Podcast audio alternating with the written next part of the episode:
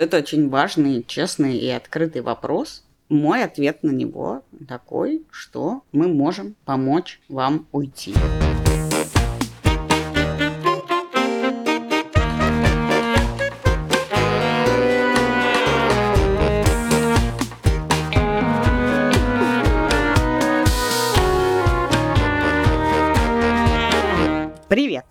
Подкаст «Либо выйдет, либо нет» о том, как мы пытаемся строить бизнес и как это делают люди вокруг нас и что со всеми нами происходит. Я Катя Крангаус. Меня зовут Лика Кремер, а партнер этого выпуска и всего этого сезона Банк.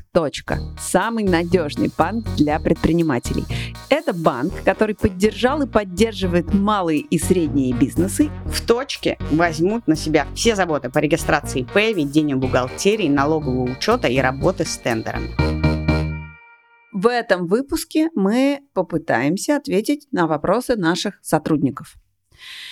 Меня раздражает, что мы должны опять отвечать на вопросы. Мы все время отвечаем на вопросы, как будто нам делать нечего. Ну, правда. Как будто у нас у самих нет вопросов. Ну, просто уже мы отвечали на вопросы, и теперь из-за всего, что происходит вокруг, мы опять должны то, что уже казалось решенным, опять встает перед нами, оказывается перед нашим носом, перед нашей совестью, перед нашими карманами и перед нашим благополучием. И все приходится делать заново. Бесит, что такое неопределенное время у людей вопросы. Вообще, что они не могут? Нормально встал, нет, поработал, лег. Встал, поработал, лег. Жили же, жили же как люди даже когда ты в шутку так разговариваешь, мне прям нехорошо. Нет, Ликози, очевидно, что сейчас такое время, когда у людей в основном вопросы. Раньше, понимаешь, нам приходилось иметь с психологическими состояниями отдельных сотрудников. Моим там, еще каких-то А теперь не твоим? А теперь у всех ситуация такая, что только вопросы есть и никаких ответов. Но интересно, что действительно, поскольку каждый день происходит что-то, о чем никто раньше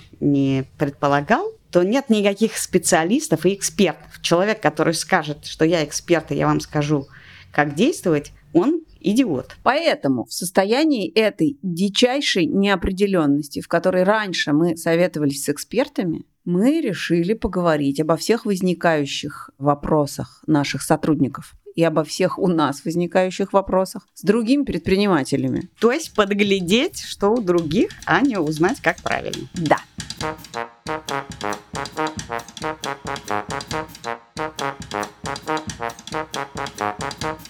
Первый вопрос от сотрудника Н. Вы часто повторяете, что у нас есть подушка на три месяца. Но вот с тех пор, как вы это начали говорить, прошло полтора месяца. И я снова начинаю волноваться. Если наша выручка упадет, вы сократите наши зарплаты или часть команды? Я могу досрочный ответ. У нас все еще есть подушка на три месяца.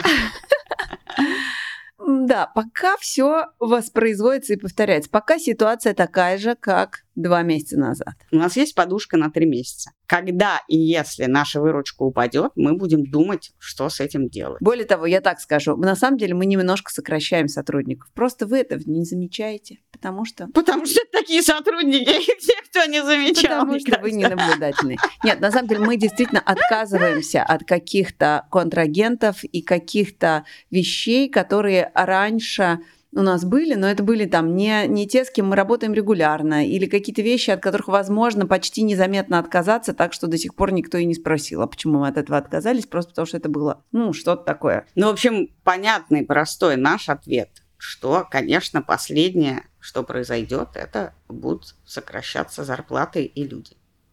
Знаешь, что самое ценное? Это что у нас есть подушка на три месяца. Одеяла нет, а подушка есть. Я тебе так скажу, вот я поняла, что я улавливаю у себя внутри чудовищную тревогу сама. Когда ты произносишь Слава это, Богу, да, Лик. это, когда ты произносишь словосочетание подушка на три месяца, или когда я его произношу, я тревожусь, что это какая-то мантра, которая перестает соответствовать действительности. И я предлагаю прекратить произносить это словосочетание. Я не знаю, чем его заменить, но оно меня реально тревожит. Потому что, когда ты говоришь подушка на три месяца, это значит, что за ней черная дыра. А это очень неприятно. Да, я как будто бы говорю, чуваки, три месяца еще дышим, а потом умираем. Ну, как я не Да. хочу так больше жить. Хочу прекратить произносить эту чертову мантру про три месяца. Я тебя поддерживаю. А давай мы теперь послушаем, что об этом говорит Света Михалева и в какой ситуации находится ее бизнес. Меня зовут Света Михалева, я одна из э, основательниц э, проекта Excellent. Мы делаем завтраки с яйцами. У нас есть э, два кафе в Москве и одно в Петербурге. Когда мы объявили open call и попросили предпринимателей рассказать, а что у них происходит, Света написала нам в наш бот. Кстати, у нас появился бот. Мы ссылку оставим в описании этого выпуска. Так вот, она написала нам в бот о том, что происходит с ее бизнесом. Мы спросили у предпринимателей, расскажите, пожалуйста, с какими проблемами вы сталкиваетесь, как вам приходится сокращать людей. Мы получили такое сообщение. А у нас все классно. У нас все классно, мы никого не сокращаем, у нас нет никаких конфликтов, никаких проблем, все супер. И поскольку это очень странное сообщение, то мы попросили Свету прийти к нам в студию и рассказать. У Светы проект Excellent. Excellent – это несколько заведений вообще культуры завтраков с яйцами, авокадо и лососем. И самое удивительное, что на авокадо и лососях у них даже небольшой денежный прирост. Мы две недели смотрели, как все падает, падает каждый день, а потом какой-то из дней выглянуло солнце в Москве, и все рестораны Москвы, вот с кем бы я ни разговаривала, зафиксировали полный отскок, и мы вернулись к до 24 февраля показателями, назовем это так. А, и сейчас я закрывала месяц, март смотрела отчет, и у нас даже есть небольшой прирост от февраля. Но по сравнению с мартом 2021 года никакого прироста, конечно, нет, а есть падение на 20%. В целом Света понимает, что вообще-то все проблемы еще впереди, и поэтому они просто сейчас стараются больше работать, больше диверсифицировать, больше откладывать в подушку, которую мы стараемся не обсуждать с Ликой. Которую Лика просила не называть. Они слегка затянули пояса. Это удивительно, что они у них были, потому что они отказались от занятий по английскому для сотрудников спорта но сделали они это, чтобы сохранить сотрудникам зарплату. Мы сказали, что вот эта часть временно убирается, мы ее убираем только для того, чтобы у нас были деньги заплатить вам все ваши зарплаты и ставки, на которые мы с вами изначально договаривались мы попытались сказать им, что пока все как раньше. Вы также приходите на работу, мы платим вам такую же зарплату, и этот островок стабильности, безопасности прошлой жизни спасает их и нас, как руководителей в том числе. От чего мы готовы отказаться? И как мы будем действовать, когда и если запаса станет меньше? Я думаю, что один из вариантов, который мы обсуждали и который реальный, это отказаться от аренды помещения. Нам, конечно, нужна студия, но учитывая, что мы за время пандемии освоили удаленную запись и вот это все, это могло бы сэкономить там какие-то деньги. Ну, пока есть возможности сокращать расходы с помощью чего-то еще, то, конечно, приоритетней отказываться от спорта английского для сотрудников, считай, к этому мы даже не подошли, и от физической студии. Хотя мне кажется, что на самом деле психологически это тоже очень нехорошо, потому что есть место очень красивое, очень приятное, где мы классные делали штуки, и в котором люди встречаются, им друг с другом гораздо приятнее, чем поодиночке. И мы же еще в какой ситуации? Вот Света с Полиной, они каждый день ходят по своим точкам и говорят, привет, ребята, мы тут, все хорошо. А мы не можем прийти в наш офис, в нашу студию и сказать, ребята, мы тут, все хорошо. Поэтому, собственно, мы и произносим какие-то мантры, которые тебя уже саму раздражают. Потому что каким-то образом ощущение, что мы в покое или не в покое, оно через экран очень сложно передается. Но ты знаешь, во-первых, я хожу по точкам виртуально, в смысле, я продолжаю регулярно разговаривать один на один с нашими коллегами. И одна из штук, которые я услышала буквально вчера, это то, что наши некоторые коллеги говорят, дайте нам больше ответственности. Мы хотим не чтобы вы были взрослые, которые все решают. Мы хотим тоже принимать участие в том, чтобы компания росла, чтобы компания не разорилась. И дайте нам такую возможность. Поделитесь с нами властью. Вот что я слышу. Ну, в смысле, если вы оставили нас одних в квартире, дайте нам хотя бы ключи. Ну да, это разумно. Следующий вопрос от сотрудника. У меня есть возможность переехать из России в Европу, и мне предлагают другую работу. Я очень не хочу уходить, но с рублевой зарплатой в Европе жить будет трудно. Можете вы мне как-то помочь или лучше уйти? Мне кажется, что это очень важный, честный и открытый вопрос. Мой ответ на него такой, что мы можем помочь вам уйти. в некотором смысле, э, если мы будем отговаривать кого-то, то это та ответственность, которую мы на себя сейчас взять не можем. В Excellent Свет с Полиной они придумали систему, что э, они узнали, что сотрудники боятся с ним вообще говорить про то, что они хотят уехать. Я узнала, что они боятся идти ко мне и говорить об этом, чтобы они не были как будто бы предателями, которые, значит, уезжают в сложное время. Вот у нас есть чат на наши три точки, где я написала, что если вы желаете, просто открыто, я вас всех поддерживаю. И вот пришли ребята, мы с ними поговорили. И обещали, что любой уехавший сотрудник месяц, по-моему, за ним сохраняется его рабочее место. Если он передумает, он может э, вернуться и снова начать ту же самую работу. Но мы этого обещать не можем. Мы не можем, потому что мы не зарабатываем в валюте. Мы не можем платить в валюте. Мне ужасно горько и ужасно больно от того, что у нас есть сотрудники, которые нас покидают и уезжают. Хотя мы сделали это собственными руками, мы помогли им уехать. Но, во-первых, э, если нас станет меньше, мы дольше продержимся. Это ужасно цинично звучит, но это правда так. А во-вторых, я очень надеюсь, что те, кто уехали, успокоятся, почувствуют себя увереннее, почувствуют себя в безопасности и, возможно, продолжат работать с нами, пусть не full time, но продолжат работать с нами издалека. И мне так гораздо спокойнее, чем если бы я удерживала людей в момент, когда я не могу обещать им определенности. Это вообще-то на самом деле вопрос которые люди решали и раньше. У нас есть несколько человек, которые работали с нами, живя не в России. И они получали зарплату в рублях. Другое дело, что переводить деньги было проще. Но вообще-то всегда работа с рублевой зарплатой, если ты живешь во Франции, менее выгодна, чем работа во Франции в евро. И если работа с нами приносит тебе удовольствие и занимает какую-то небольшую часть твоего времени, а еще у тебя есть другая работа за валюту, ну отлично, ну как бы так совмещать можно. Вообще, если раньше такой вопрос, отпускать сотрудника или не отпускать, как уговаривать его остаться или нет, помогать ему уехать или нет, вставал перед работодателями максимум раз в год, то сейчас как будто бы об этом думают все все время – как вы помните, у нас должен был быть сезон питчей, и мы решили поспрашивать наших не случившихся героев, вдруг у них происходило что-то похожее с их бизнесами, с их сотрудниками. И мы созвонились со, со стартапом Friday, и их продукт — это HR-ассистент, такой чат-бот, который заботится о сотрудниках и экономит ресурсы HR на адаптацию сотрудника, его обучение, офбординг и так далее ты приходишь на новую работу, и там есть робот, который тебе говорит, что делать, чтобы понять, что же тебя хотят на этой работе, говорит шаг за шагом инструкции. Ты его слушаешь, а он тебе помогает, когда возникают сложности. Ну хорошо, по крайней мере, мне удалось понять теперь. Это уже неплохо.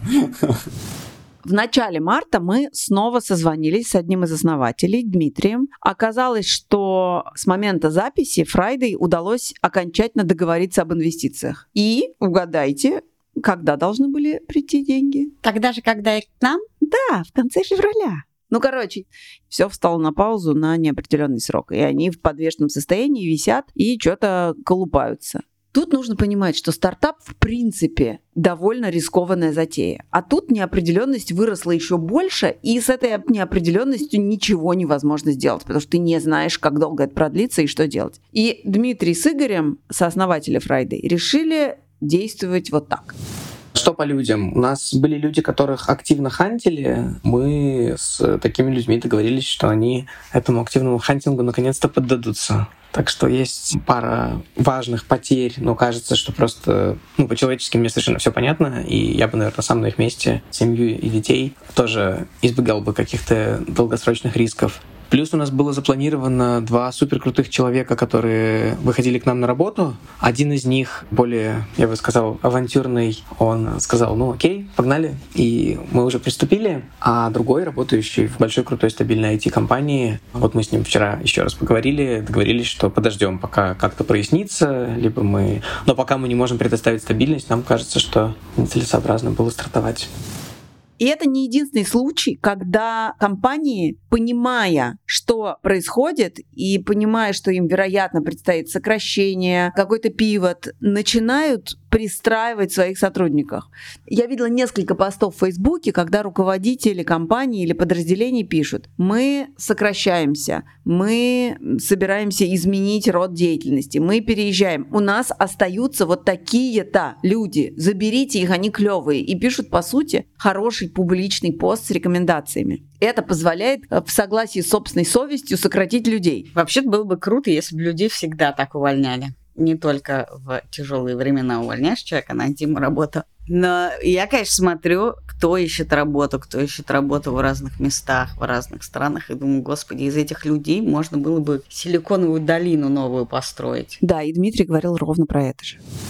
На рынок выходит колоссальное количество крутых людей, и кажется, что впервые в какой-то существенный срок это будет рынок э, не кандидатов, а компаний, где компании смогут придирчиво выбирать себе суперсотрудников и сотрудниц. Ну, вот это может быть потенциально позитивное для бизнесов событие. То есть понятно, что мы гораздо больше от этого всего потеряем, просто радикально больше. Но вот э, выход на рынок крутых людей, это особенно для тех, у кого есть зарубежная выручка и возможность релацировать, это большой шанс смотреть на это очень грустно, потому что вообще-то в любой другой ситуации такое количество высококвалифицированных людей непременно бы кто-нибудь этим воспользовался, кто-нибудь бы сделал из этого много разных новых компаний, стартапов, потому что это прямо супер люди, супер мозги в безвыходной ситуации, готовые на разные условия. Но сейчас невозможно, опять в этой ситуации невозможно. Хотя нет, наверное, есть те, кто этим воспользуется.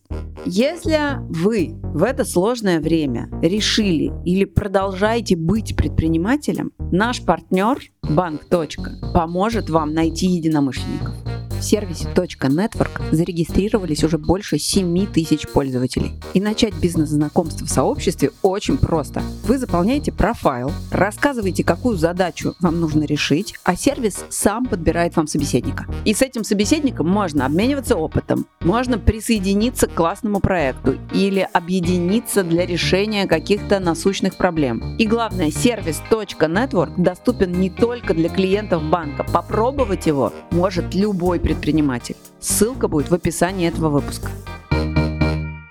И последний вопрос сегодня такой. Я понимаю, что сейчас всем очень тяжело, мне периодически тоже. Но в моей команде есть человек, который постоянно срывает дедлайны. Мы несколько раз это обсуждали, но ничего не меняется. Что с этим делать? Может быть, нам пока с ним не сотрудничать?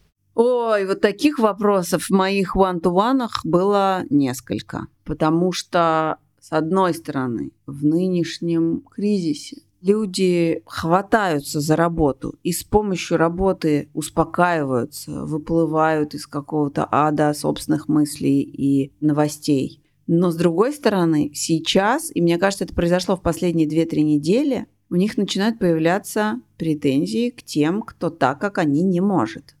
И я несколько раз слышала вопросы, а этот почему так плохо стал работать, а этот чем вообще занимается, а почему вот ты не обращаешь внимания. Я, честно говоря, теряюсь, ну, я пытаюсь ответить на этот вопрос так, как я думаю. А думаю я следующим образом, что если мы и раньше старались относиться бережно к окружающим и коллегам, то уж в нынешней ситуации мы это вдвойне должны. С другой стороны, когда кто-то из нас ну, не может нести этот тяжелый груз, этот тяжелый груз падает на соседа становится ответственностью других людей, которые и так еле вывозят, а тут им надо вывозить в два раза больше. Это касается и ответственности, и финансов, и сорванных дедлайнов, и заплаченных денег. Мы таким образом как бы просто выкидываем деньги на благотворительность в это сложное время. Я знаешь, почему молчу, Лика?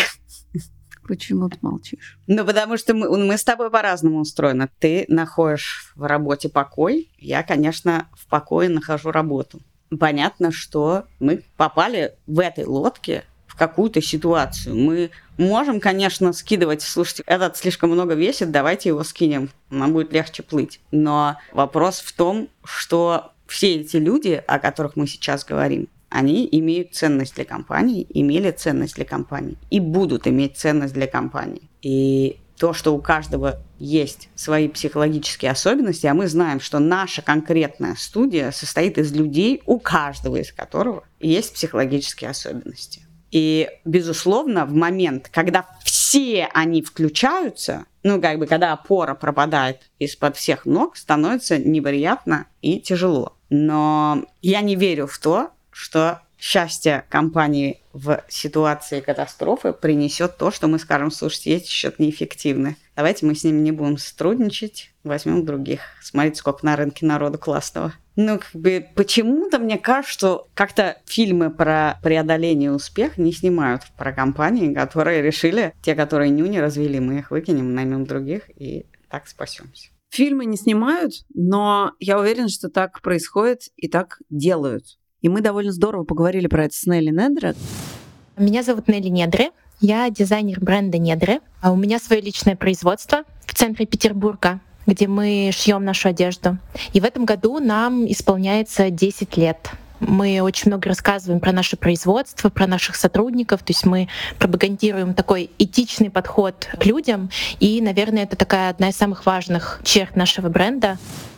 Она задала в чате предпринимателей вопрос, что ей делать, если в нынешней ситуации сотрудники не вывозят, а если они не вывезут, никто не вывезет. Ошибка тут становится гораздо более дорогой. Что делать? Нужно ли сказать, я уволю тебя, если ты продолжишь ничего не делать? В нынешней ситуации нужно собраться, прекрати эту херню. Мы не можем себе позволить расслабляться. Может ли она, произносившая все это время до сих пор какие-то фразы о необходимости бережного отношения друг к другу, может ли она вдруг таким образом начать наводить дисциплину в своей компании?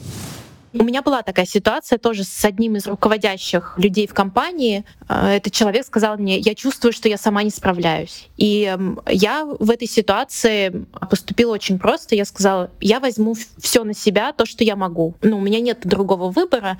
Я капитан этого корабля, но в таком режиме мы можем еще отработать, не знаю, там две недели. Дальше я не смогу тянуть нас двоих. Мы в результате расстались, но расстались очень хорошо это было правильное решение, то есть э, поддержать друг друга вот в той степени, в которой мы можем. С кем-то у меня была ситуация, когда мне пришлось прямо надавить на человека и сказать, ну-ка, давай соберись. И я достаточно жестко так сказала. Изначально написала письмо своим сотрудникам, что, ребята, я сейчас буду очень быстро действовать, и у меня может не хватить сил написать какой-то там привет или пожалуйста, или как-то проявить о вас заботу, просто потому что слишком много задач. Я потом написала, что я тебе сказала достаточно жесткой форме, и она мне написала, я все понимаю, меня это наоборот собрало, я пошла на кофе-брейк, и все, она все сделала действительно. И, грубо говоря, ты проявляешь свою настойчивость, а потом ты проверяешь проверяешь, что человек в порядке. Короче, получается, что то, как ты решаешь проблему неработоспособности сотрудника, зависит от твоих собственных ресурсов. Есть ресурс, ты берешь часть работы на себя. Нет ресурса быть заботливой, мягкой, ты жестче с него спрашиваешь. Но в конце концов, и в том, и в другом случае все сводится к тому, возвращается ли к сотруднику его способность работать. Ну, мне кажется, что есть некоторый пазл, некоторое количество дел, которые должны быть сделаны. Все-таки я верю в то, что каждый человек, с которым мы работали и работаем, способен выполнять какую-то работу. Просто ты, может быть, не можешь потянуть ту работу, которая на тебе была не можешь потянуть ту ответственность, не можешь в этот момент, не знаю, заниматься творческой частью, что-то придумывать. Но есть какие-то действия, которые ты можешь сделать. И задача переложить эти фигурки, пазлы или эти кубики пирамидки таким образом, чтобы все еще она держалась. Как раз а, Нелли рассказывала мне, что один из самых ценных советов, которые она получила от других предпринимателей в ответ на свой вопрос, это был совет о ротации обязанностей сотрудников внутри компании. То есть, чтобы человек, который не вывозит свою обычную работу, начал делать что-то новое, чтобы она поменяла местами должности условно, потому что кажется, что это помогает переключиться в кризисный момент.